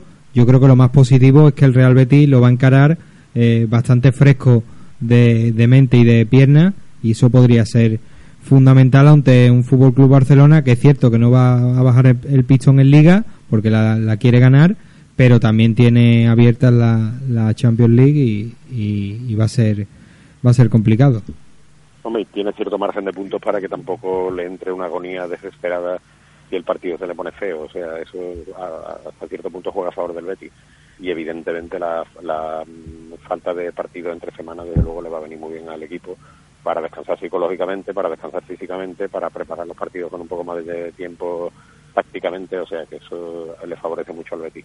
Dicho lo cual, obviamente es un partido complicado. Yo espero, supongo que Setién lo planteará de una manera parecida como lo hizo en, en Barcelona, que jugó los Celsos, si no recuerdo mal, una especie de... Fue allí donde jugó de falso 9. Bueno, el caso es que el, el Betis lo que hace contra equipos que quieren tener la pelota básicamente es clonarle el, esquema, de juego al revés. O sea, que el Betis es probable, intuyo que jugará con dos delanteros encima de los dos centrales del Barça, con, un, con una especie de media punta por detrás cogiendo a Busquets y en fin que hará una especie de planteamiento eso en, en espejo del del Barça para hacerle presión alta hombre a hombre y que sea lo que Dios quiera es lo que el, esquema que nos gusta además ¿eh, Juan Ramón. Sí, sí, a mí ese, vamos, o sea, yo por ejemplo no descartaría ver a Loren y a, y a Canales arriba con los Celso un poquito por detrás de ellos, que los Celso en esa zona puede hacer muchos años.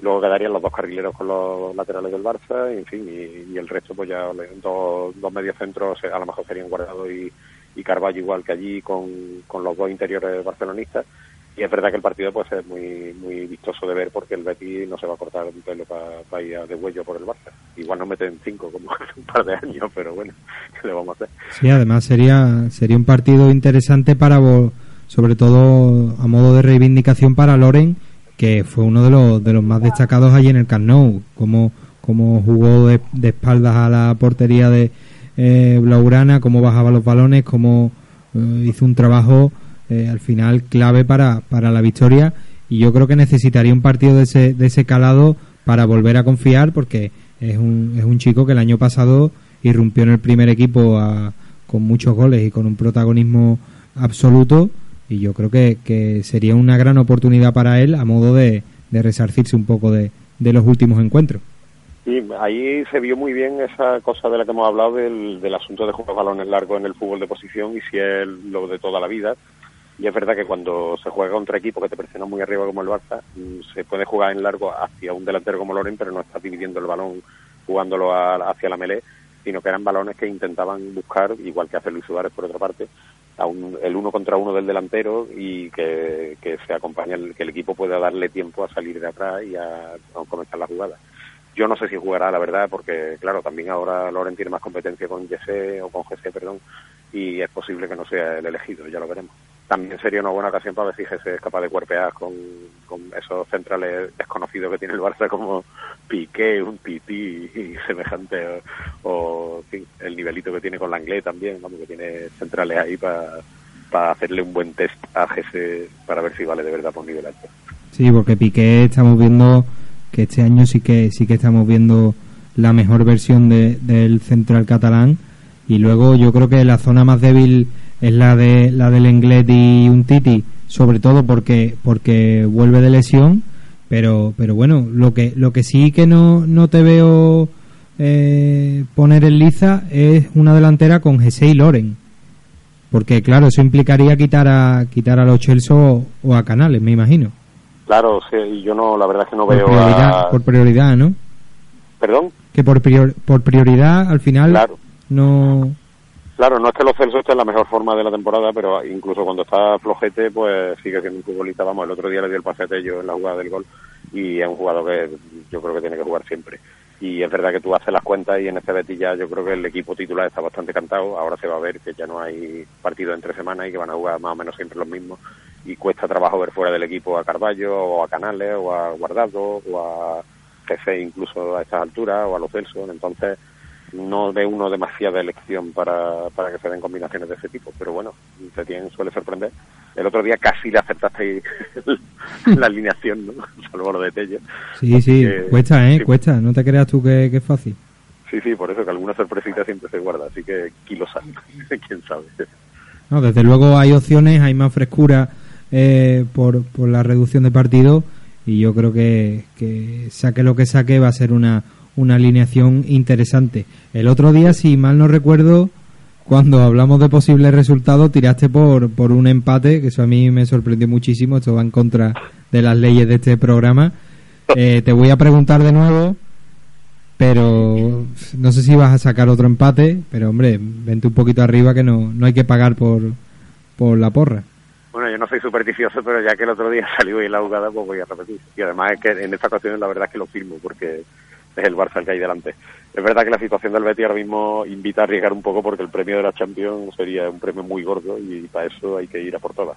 Pero vamos, yo vamos a poner un, un 1-1, venga. Sí, que además Europa está muy barata, eso es una frase que... La otra típica, ¿eh? Sí, sí, Europa está baratísima este año, así que Sí, sí. vamos Es a ir a, a ganarle al Barça, a ganarlo todo y no sé ya si dará tiempo a la liga, pero Europa está baratísima para, para el Real Betis.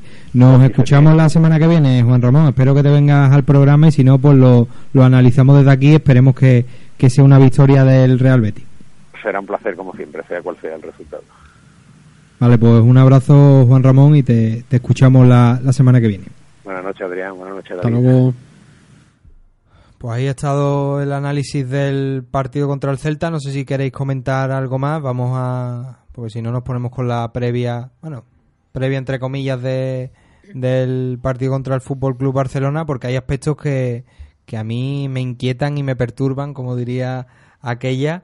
Y uno de ellos, si, si no hay nada que comentar, es el tema de, de la grada. ¿Cómo reaccionará Andrea el- la grada si el Fútbol Club Barcelona le da por meter un gol tempranero? Buena pregunta. Es buena, ¿eh? ¿Has visto? La has estudiado para sacarla.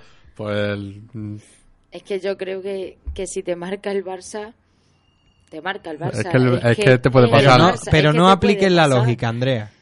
Pues hay que ser un poco lógico. Es que yo no sé Empatiza con ese sector que le, que le brindó el cuerpo de Setién a, a Pepe Bordalás. En bandeja le digo. Le dijo, aquí está el cuerpo de nuestro entrenador, haga usted lo que quiera con él. Yo ese sector no lo entiendo, porque no comparto su opinión. No, no creo que, que porque el Betis esté ahora pasando por una mala racha, ya se le tenga que exigir tanto y que castigarle tanto. Yo creo que si el Barça te marca un gol tempranero, pues hay que apoyar al equipo para conseguir el empate y remontar el partido. Si empiezas a pitar desde un principio, ¿qué creen que van a conseguir? Yo creo que así no se consigue nada. Ya, pero eso, Andrea es que lo pinta todo tan bonito que, que si fuera tan o- fácil... Ojalá no, nunca marque el Barça, ¿no? Que será, será todo mejor. Pero sí, sí, marca el Barça, que siga aplaudiendo la gente y animando. no que- queda otra. Eh, para todo el, el, el que no sea consciente, lo normal es que pierda contra el Barça. Eh, Claro. Es lo que tiene que tenga el mejor jugador del mundo, eh, que vaya primero. Eh, lo normal es perder, eh, eso para empezar. Así que a partir de, de, de ahí, si te marca, es verdad que el Betis quizás hace el ridículo, pues entonces sí que se puede criticar. A ver, hombre, si te marcan cuatro goles y quieres pitar, pues mira, Pues, ahí ya vale. para adelante. Pero, Pero hombre, porque no, te no, no es lo un normal. ¿no? tempranero, no. En partidos así no es lo normal, igual que tampoco lo fue en partido contra Getafe a, los- a los 20 minutos que, que se pusiese a pitar la gente. Eh, Yo creo que la esas que cosas yo no son soy normales. bética, pero la afición bética se está poniendo últimamente muy exigente. Pero, claro, es que Y no, Es que los no es- exigentes- así no ayudan tampoco. que la- la- hay que mejorar a partir de la exigencia. Perfecto, pero hay que exigir Claro. con cabeza. es Claro, la eso, cuestión. yo, eso yo he es. escuchado en, en radios nacionales, eh, aunque en emisora local, para ser exacto, eso de que, eh, que, que si el Betis queda cuarto, igualmente hay que echar al entrenador, por ejemplo. Sí, sí, es verdad, eso- Bueno, a, la- lo mejor yo soy tonto, pero oye, el Betis cada vez que ha jugado UEFA eh, casi desciende. Eh, Este año lleva dos puntos más que el año pasado a estas alturas, habiendo jugado las tres competiciones y habiendo llegado en una a semifinales. No, no. Eh, que el que lo quiera ver mal está guay, que lo vea mal, pero la realidad es bien distinta. Pero es que me, me hace mucha gracia porque, mira, por lo menos son sinceros de decir, mira, Sí, si sí, es que me da igual que claro. quede primero, si es que yo lo que quiero es echar aquí que- que se tiene, si es que yo no lo quiero aquí. Pero es que a mí me parece que- absurdo. que- que, bueno, al final eh, eso tiene su lógica. Si no te gusta, no te gusta ahora, no te va a gustar, Que gane sí lo que que hay que respetar las opiniones y los gustos de cada uno. Pero yo creo que lo que Setién le ha dado al Betty no lo ha conseguido el Betty de aquí para atrás hace mucho tiempo. Es que yo incluso, si el Betty no se metiese en puestos ni de Europa League, no echaría Setién tampoco. Claro, pero a- ahí vamos Te, a... te voy a decir a raíz de esto una frase que la, la dijo Juan Malillo, eh, Que hay que respetar que, que puedas tener tú la opción de, de opinar. Tu opinión quizás no, no la respete. ¿eh? Claro, sí, la Claro, respeto, sí. pero no la comparto. Pero claro, que, es que el escenario que tú, pla- que tú planteas, Andrea, un Betis sin Europa, es Sí, empezar bueno, de nuevo. Eso es. Ya. Quizás. A ver, que yo co- creo que sí va a entrar comparto- a Europa, ¿eh? Comparto lo que Sí. dice Andrea. No echaría, por supuesto, al entrenador porque me parece que está haciendo un trabajo genial. Pero caería. Pero sería difícil mantener muchas cosas que sí se están haciendo. Claro. Eh, sobre todo Pero- jugadores de peso. Pero yo creo que es que no es la cabeza de Turco en, e- en este caso como para que tenga que caer. Pero mira, si tú, si tú no entras en Europa, ahora se habla de empezar de nuevo. Es entendible que no quieras empezar de nuevo con la persona que te ha obligado a ello. Ya, pero es que sí también que- fue la, la persona que te llevó Claro, hasta ahí. Claro, Entonces- pero ahí entramos en, en, en la frase última que le hemos comentado. quizá eso de empezar de nuevo tampoco sea así del todo. Empiezas de nuevo que seguramente tienes que quitarte los jugadores. No quitártelos, es que te los van a quitar El y tú no vas a poder remediarlo. El 11 titular, dime quién se quedaría, Joaquín. Bueno, yo creo que más jugadores de lo que creemos, ¿eh? Yo creo que si vamos a analizar. Mandy no se quedaría. Bartra Pero tampoco se ten en quedaría. cuenta que el Betty tampoco está en una situación que, oye, es que, es que tengo que vender aquí a... No, no, es- no es situación del Betis, sino que ya un jugador te va a decir, mira, yo no quiero. Ya me, me estoy. No, pero muy- al final los jugadores, es verdad que si aprietan y se ponen mm, muy, muy exigentes, se terminan yendo, eso lo sabe todo el mundo. Claro, sí, sí. Pero por- bueno, por eso te un comento. contrato que cumplir, eh, a ver. Evidentemente, pero el escenario invitaría a eso, al, al reseteo. Pero claro, ahora vamos a, a la frase que hemos comentado antes. Pero bueno, esto es fútbol ficción, ¿eh? Sí, sí. Claro, hablaremos yo- de esto a que final yo de Bolita de cristal, el Betis va a absolutamente. entrar en Europa League, vamos, de cabeza. Pero no es fácil, ¿eh? No, no es Se fácil. está hablando de, lo- de que apuesto Barata, que sí. como no pinche a la vez o Getafe, yo lo veo muy complicado. Creo que, al- creo que el, el que menos opciones tiene ahora mismo, de los que están dentro de, de mantenerse, entre Valencia y Sevilla, creo que el Sevilla es el que tiene peor inercia, Sí, pero claro, no sé hasta qué punto la tiene peor que, que el Betis. Yo creo que el, que el Betis va, va para arriba, pero claro, es que no es tan fácil. Es que tienes que, el Alavés tiene que pinchar, el Getafe no parece que vaya... Yo creo que este, se este va... fin de semana hay un interesante Valencia-Getafe, vamos a ver... Además en Mestalla. En Va a haber, Mestalla, que- va a haber ahí un par de cuitas pendientes que... Un bonito partido, ¿eh? Sí, sí. Dos Pues estilos mira, muy parejos. Ahí hasta- pincha el Getafe. Y lo que ocurra... Claro, pero si pincha el Getafe, llega al Valencia. Es que hay un empatito estaría estaría bien. Pero claro, es que nosotros jugamos contra el Barça. es. Claro. Es que son, son muchas cosas, pero eso la, la mayoría de gente... y- Por, por suerte, eh, quedan muchas jornadas todavía por jugarse. Hay muchos puntos por Claro. Disputarse. Y vamos Cuando menos te lo esperes, cae. Alguno cae. Bueno, y aparte tenemos la tenemos también el colchón que no sería eh, lo más lo más positivo del séptimo clasificado que casi siempre suele ir a Europa, pero ya sabemos con qué peaje, tres par- tres rondas previas. Bueno, pero pero- para un equipo español eh, son tres rondas previas que quizás la última Claro. y teniendo muy mala suerte te puede tocar un equipo de nivel de verdad. Claro, pero ya son ya son nueve partidos que Lo que le pasó al Sevilla. no seis partidos, Sí, sí. perdón. Lo que le pasó al Sevilla Correcto. la temporada pasada. Pero que al final eh, estás estás compitiendo, pero sigue siendo pretemporada. Eh, creo que es llevadero eso, esos partidos, son por, por el nivel que te exige el equipo contrario. Sí, al final estamos elucubrando a raíz del partido contra el Fútbol Club Barcelona, que yo creo que el Real Betis tiene más opciones de las que parece. Es cierto que va a ser muy complicado porque además el Barça ha cogido cierta velocidad, ya se le ve un equipo que sobre todo no es solo fútbol preciosista, sino que también es capaz de, de defender y, y de defender bien. Así que no. Pero bueno, tenemos ahí que de los partidos que ha jugado el Barça solamente ha perdido dos y uno de los que ha perdido es. ha sido con el Betis. Viene de jugar además, Y va a encima de jugar jugando Liga en de el, en Campeones. el Camp Nou y tiene más desgaste físico. Yo creo que lo pilla en un buen momento. Mm. Sí, Pues si el Betis al final hace el partido serio que debe plantear, Mm. posibilidades tiene, por supuesto, de, de sacar algún punto. Pero que dentro de lo malo, eh, que lo normal es perder contra el Barça. Claro, Eh, claro, Sí, no. hay que ponerse tan alarmante con, con, Absolutamente. con perder los partidos. Pero yo creo que viene para el Betis, que al final es lo que nos, nos tiene que preocupar, viene en, yo creo que en uno de los mejores momentos posibles porque ya el equipo está medianamente fresco. Eh, parece que se ha sentado un poco en- arriba en ataque. Parece que, han- que ha encontrado la fórmula, aunque puede que la cambie, porque ya lo hemos hablado con Juan Ramón, que puede que tire por, por Loren. Yo lo veo complicado, no sé cómo lo veis vosotros, que, se opte por Loren después de tantos partidos eh, un poco en el ostracismo. A mí Loren me gusta mucho, pero no creo que lo vaya a poner de titular, la verdad.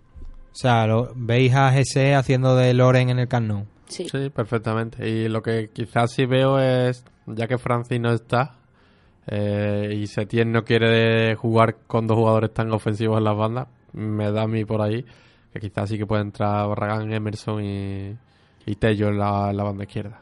Mm, uno de esos tres en la, en la banda izquierda. No, Barragán o, o Barragán o Emerson en la derecha y Tello en la izquierda. ¿Y Joaquín no? Y Joaquín creo que, que puede que esperar en el banquillo su, su momento. Claro, es que Pero me, da- me da la sensación que lo que quiere compensar un poco Setién, por ejemplo, el otro día con Medere a, a Francis también es un poco eso. Que ahora ya defensas que cierren realmente después, ¿eh? Porque ya hemos visto, lo, lo ha comentado Juan Ramón, ese balón que Joaquín controla con el pecho en el área, a Sí. todos nos... ¡ay! Bueno, Eh, entre esa y la de Pau López que le dio por... Eso es. Digo, pero... O sea, pegué un grito que digo, pero ¿qué pasa aquí? O sea, que- Menos mal que hay una norma ahí... eh, Una que- norma un, un tanto rara. Mm, Sí. Está bastante clara la norma. Nadie puede tocar el balón en el Sí. área y, y nadie puede estar en el área cuando el portero saque con la pelota. Bueno, Pero lo- los mismos locutores lo Que por comentaron en- cierto, en, creo ese que para la momento y- temporada que viene se cambia esa norma Sí, y sí. sí, valdrá. ¿eh? Sí, es que lo, por eso lo digo, porque lo estuvieron comentando cuando sucedió y está ahí un poco en el aire de que se pueda cambiar o no. Creo que sí, que, que- que se cambia, pero hasta ahora, hasta el momento, es la que Sí. Bueno, Nadie puede y tocar el balón mal, dentro de la nos ha normal. venido de, de perlas. De hecho, De hecho, creo que hasta se ve en la ración de Pau que es- parece que él sí conocía esa norma bastante clara porque Se agita queda, brazos se en queda plan, Sí, sí. tranquilo, se queda tranquilo. sí, como diciendo, bueno, Bueno, venga, la, la que he liado en casa. ¿A qué la tocas? ¿Qué no? Eh, pero menos mal, porque es que eso sí que le ha pasado muchas veces al Betty. Yo recuerdo muchas muchos saques rápidos que el árbitro ha dicho, mira, no, esto hay que repetirlo, pero bueno, esperemos que no, que no pase más. Ya solo por la tranquilidad y el confort de, Sí, sí, de la afición, De la afición. si puede evitarse, pues estaría bien, pero me sorprende porque en Mestalla fuiste claro, Emerson no, no va a ser titular ni y, difícilmente será eh, jugador de para sustitución, pero abres la posibilidad de que Emerson juegue de titular en Ya te contra digo, el Barça. Emerson o Barragán. Creo que se tiene. ah, si tiene que optar por alguien desde el principio será Barragán, pero es eso. el compensar la, la defensa de, algún, de alguna manera, que al final jugar con Tello y, y Joaquín no, no te lo da. También es verdad que el- si se va a emparejar uno a uno, como ya hizo la, el, eh, en el partido de ida, eh, Tello y Joaquín puede que estén muy adelantados en el, en el campo. Quizás si te interesa tenerlos en el campo a los dos porque van a estar en campo contrario. Claro, pero Pero Joaquín, yo creo que te interesa Pero- pero que, al que final el, en el el- medio. eh, el Barça no, no va a ser como el Celta. El Barça te, te va a obligar a replegar y a estar muy atento en defensa. Por ahí que pueda tirar por, gente lo- de defensa específica. El otro día, quien sí que vi bastante perdido fue a, a los Celso. Sí, sí, no, no. Creo no- que de los. Mm, no me hasta que no se entonó un poquito la segunda parte, estuvo muy, muy disperso. No me gustó y me sorprendió para mal. Y espero que de cara al partido con el Barça. Es que es un jugador muy joven que se le ha pedido. Eso claro, es. que ha dado tanto 20 22 al, años al principio que, que, claro, mira. Mira, pues a ver si eh, nos consta que los Chelsea nos escucha, así que lo, lo mismo hay, hay un, una conversación o algo, porque compartí 22 años, vamos. Nosotros No estamos todo el ya- mundo lo tiene. No todo el mundo. No, yo desde luego no los tengo. O sea que yo estoy ya ya ya estoy viendo a jugadores más jóvenes que yo, eso Yo de llevo- comentarlo en casa. de llevo decir, algún año ya que me pasa. este ya este ya no es canterano, pero bueno, no son cosas que pasan. Tú todavía, Andrea, estás en edad de en edad incluso de cantera.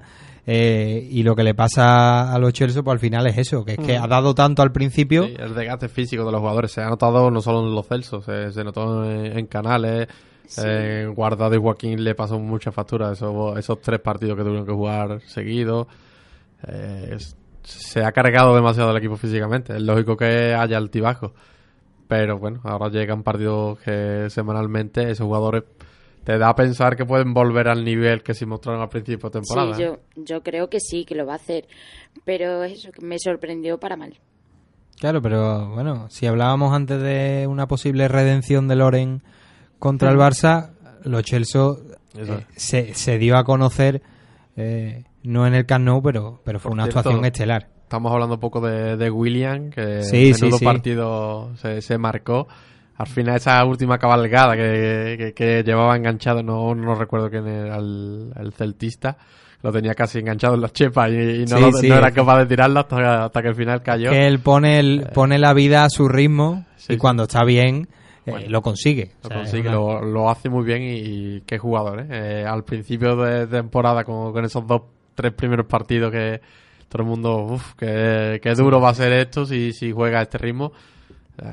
Hace tiempo que despejo esas dudas, por supuesto. primer partido fue solteros contra casados en el lado de los Deluxe, casados deluxe. totalmente. Pero, Pero, no, pero es un jugador espectacular, ¿eh? Se ha hecho al equipo y yo creo que para mí indiscutibles siempre son tanto William como Guardado. Sí, William, eh, Guardado, Canal, Los Celso, creo que esos cuatro es difícil que, que los pueda mover nadie de- del once, sí, también. es que es que cuando está sano el Betis tiene un 11 muy potente. Mm. que incluso podría jugar con otro esquema, pero bueno, son, Sí, sí, por son las decisiones de, de ese tiempo, pero a ver si de una vez, lo que pasa que, claro, lo mismo no es lo, lo más aconsejable, pero ese famoso 4-3-3 con, con Carballo, los Chelsea, Canales y Mm. arriba, claro, ¿qué es lo que tiene? Porque ahora mismo no, no tienes tanta continuidad como, como antes, que tenías extremos un poco más, más puros, pero tiene, tiene para jugar, tiene para... Es que siempre el problema, lo hablamos, es, es arriba. Claro, es que arriba, arriba Eh, se ha confiado... Pero es arriba porque el Betis no está metiendo goles, lógicamente. El año Claro. pasado Es lo que caye- pasa. caían los goles eh, solos y, y se, nos, se nota mucho Ahora este se año. echará de menos a Tony Sanabria. Ah, sí, sí, bueno, aquí de- hemos sido mucho de, de, de Tony Sanabria, desde luego no Mm. queríamos que se fuese si no venía nadie, Nadie, sobre todo pero a- ahí, ahí quedó eso, ahora está bastante bien allí por, por Italia, Ahora los marca uno tras otro. sí, que siga porque si mete nueve goles antes del final de, de campaña, pues habrá opción de compra obligatoria. Son ya menos cinco, nos tenemos que despedir, no sin antes siempre eh, posible resultado. Andrea Mm, Sánchez, 2-1. 2-1. David González. Eh, a mí, yo me quedo con el 1-0, ¿eh? O sea, un poquito ¿Cuánto más. quedó en la ida? 3-4, ¿no? 3-4. Pues 4-3, me parece que... que carcarlo al revés. sí, sí, sí, sí, sí, sí. Además, un Oh, poquito, ojalá, ojalá. un poquito del Esatín en el Villamarín. lo más entretenido del mundo el partido. Claro, sí, pero bueno, tres goles no los vamos a, a comer. Nada, ha sido un placer, Andrea, David. Espero que Igualmente. espero que tengas continuidad, no me vayas a hacer Sí, sí, volveré, volveré. porque Hasta, que, yo hasta que lleguen los exámenes. sí, sí, que ha estado ha estado de carnaval, ha estado ahí de carnaval distinto al de al de Cádiz, ya me Es muy bonito el carnaval de Badajoz, tenéis que ir a verlo. Sí. Pues ahí queda, ya para el año que viene, creo, ¿no? O, o siguen quedando cosas. bueno, este fin de semana también. Andrea es como los autobuses de. Tucson que vienen con el- que ahora con publicidad de Extremadura. Sí, sí, sí. Extremadura, qué hermosa eres, tiene que ser el, el lema. Pues bueno, sin más nos despedimos. Tendréis el, el enlace al programa de hoy, nuestro podcast, pues cosa de, un, de una hora, hora y media. Y sin más, pues nos despedimos hasta el próximo martes y esperemos que, que volvamos con una victoria del Real Betis y que lo analicemos largo y tendido. Hasta la semana que viene. Adiós.